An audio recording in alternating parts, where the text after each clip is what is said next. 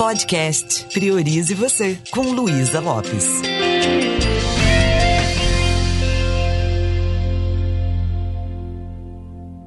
Olá, que bom que você continua aqui comigo.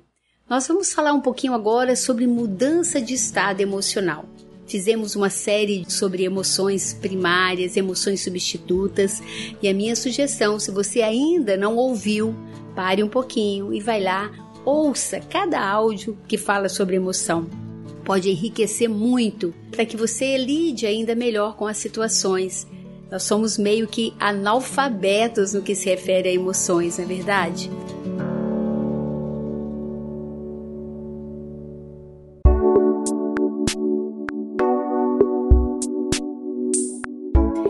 são as emoções? Só para a gente dar uma recapitulada. As emoções são sinalizações. Elas vêm nos avisar alguma coisa. A emoção, ela é para fora, é uma reação fisiológica, é algo rápido que nós experimentamos. Mas se nós não expressarmos a emoção, ela pode se transformar num sentimento. Isso pode se alojar em nós e, dependendo do sentimento, pode até nos adoecer. Cada emoção ela tem uma fisiologia específica. O que, que isso significa? Significa quando, por exemplo, nós estamos tristes, nós, nós vamos manter os nossos olhos para baixo, nós vamos entrar num diálogo interno, fazendo comentários de coisas ruins, nós vamos ficar nos invalidando, contando aquela historinha, né, que faz com que a gente experimente a tristeza.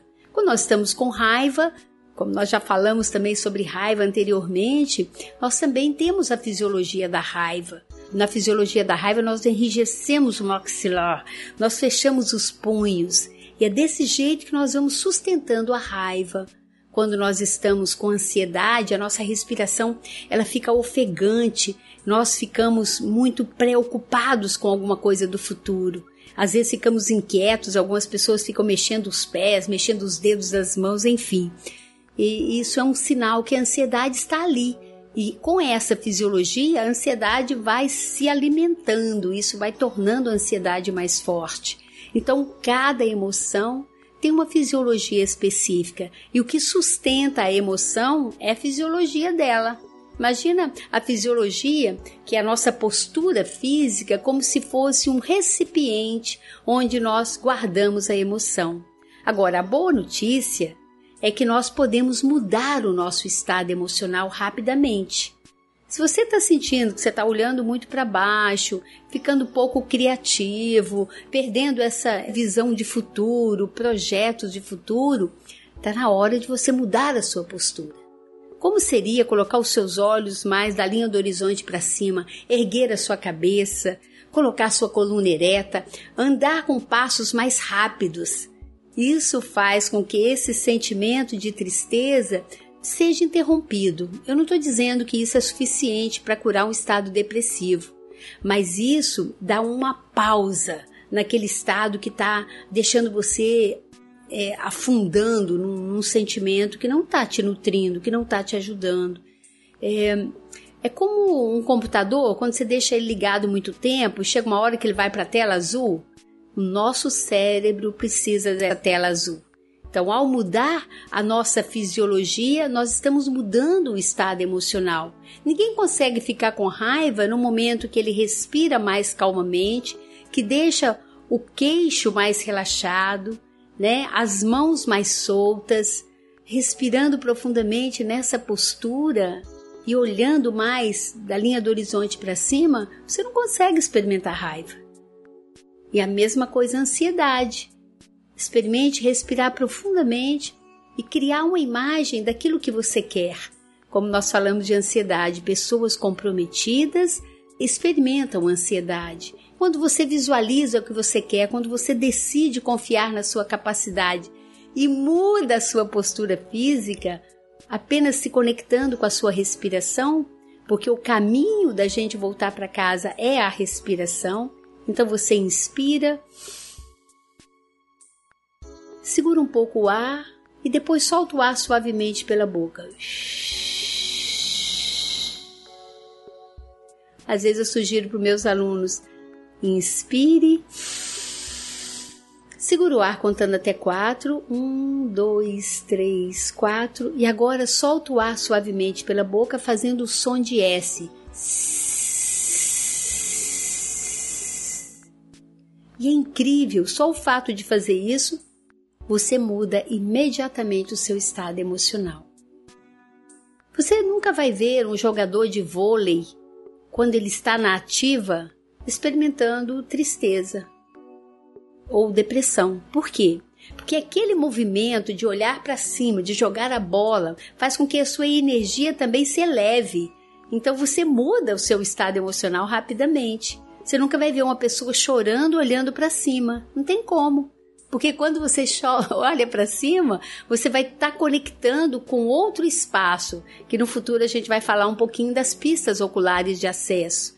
Então, é, muda a sua postura física, que você vai mudar aquilo que você sente. Se você está nutrindo uma emoção e sabe que isso está te machucando, ouça uma boa música, comece a dançar, muda o ritmo, é, faça um movimento que faz com que você é, se sinta mais energizado e mais feliz, que aquela emoção ela vai te dar uma folga, pode ter certeza disso tomar consciência de como você está naquele momento. Pare agora e olhe para você mesmo. Como é que está a sua postura? Você sabia que você nunca vai ver uma pessoa com preguiça no momento que ela começa a correr na praia? Você nunca vai ver uma pessoa correr na praia e falar, ah, acordei com a preguiça hoje. Não, por quê? Porque, porque ao começar a movimentar, ao começar a exercitar, não tem espaço mais para preguiça. Tá aí uma dica simples para você mudar o estado emocional através da mudança de fisiologia.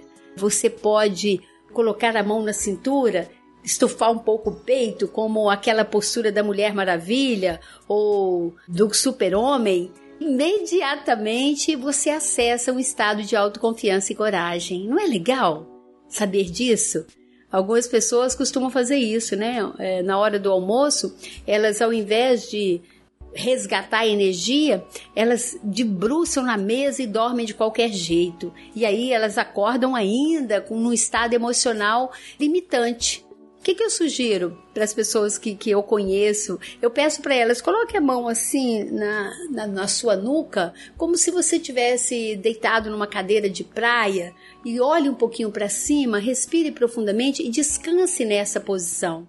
É incrível, a sua mente vai ficando tranquila só de fazer isso. Na hora de dormir, se você está passando por um, um, período de vida que não está sendo muito fácil, que até quando você vai dormir você continua conectado, tem pessoas que dormem na posição fetal, que é a posição do diálogo interno. Eu sugiro, experimente fazer o exercício de respiração, colocando a mão assim na barriga, respire profundamente algumas vezes, até você dormir, que é a postura que o bebê dorme normalmente. E aí você vai notar que a sua mente agradece, porque nessa, nessa postura você vai experimentando uma calma, uma serenidade mental, uma calma aí dentro do seu coração. E você merece isso.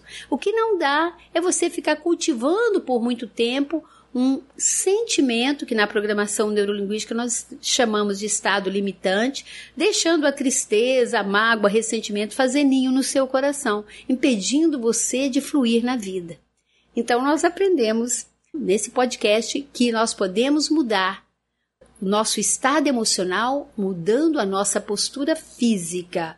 Mas tem outra coisa que ajuda também a mudar o estado emocional. Sabe o que? Mudar a lente, a sua forma de olhar para as coisas. Mudar o seu jeito de pensar. Né? Algumas pessoas antigas fazem isso com muita facilidade. Às vezes as pessoas falam assim: ah, vai ver que foi melhor assim. Dá uma de chicó, parar de colocar raiz e explicações nas coisas que não estão te fazendo bem. Sabe aquela historinha? Só sei que foi assim. o chicó da, do alto da compadecida. Brinca um pouquinho. Ah, só sei que foi assim. Se foi bom ou ruim, SDS. Só Deus sabe. Isso vai fazendo você também levar a vida com mais leveza. Às vezes, o que aconteceu é muito menor, é muito mais simples do que a história que você está contando para você sobre o que aconteceu. Fazer tempestade em copo d'água, né? Não tem uma, uma linguagem metafórica? Fazer tempestade em copo d'água. Será que eu tenho essa facilidade de pegar uma dor que é pequenininha e transformar ela num grande sofrimento? Tal eu começar a ter uma conversa diferente comigo mesma, contar uma historinha que me faça me sentir melhor. Se o cérebro ele aceita os comandos que eu dou, a história que eu conto para mim mesma, eu posso contar uma história que me faz experimentar um bem-estar interno melhor. E essa é minha sugestão.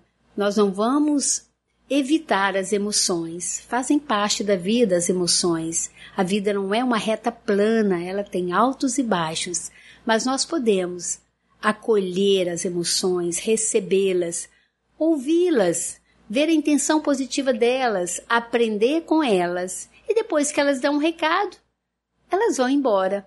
Eu acho que eu até já falei disso no, no podcast anterior, que a nossa casa, o nosso corpo é como se fosse uma pousada aberta, onde as emoções vêm visitar o tempo todo.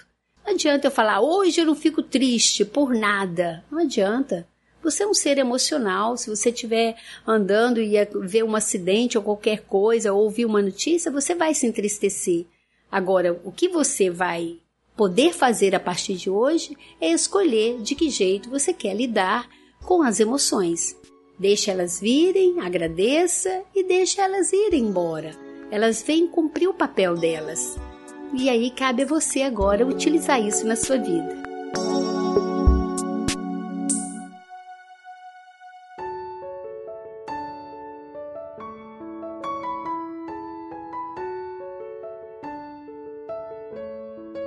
E eu espero que você utilize mesmo, porque pode fazer uma grande diferença na sua forma de olhar para as situações, nos seus relacionamentos.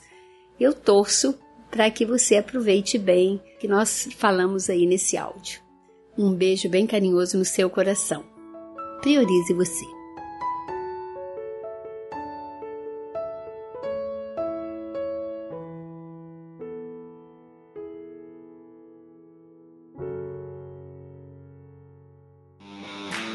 Esse programa foi produzido e editado por Na Trilha, podcast Transmídia.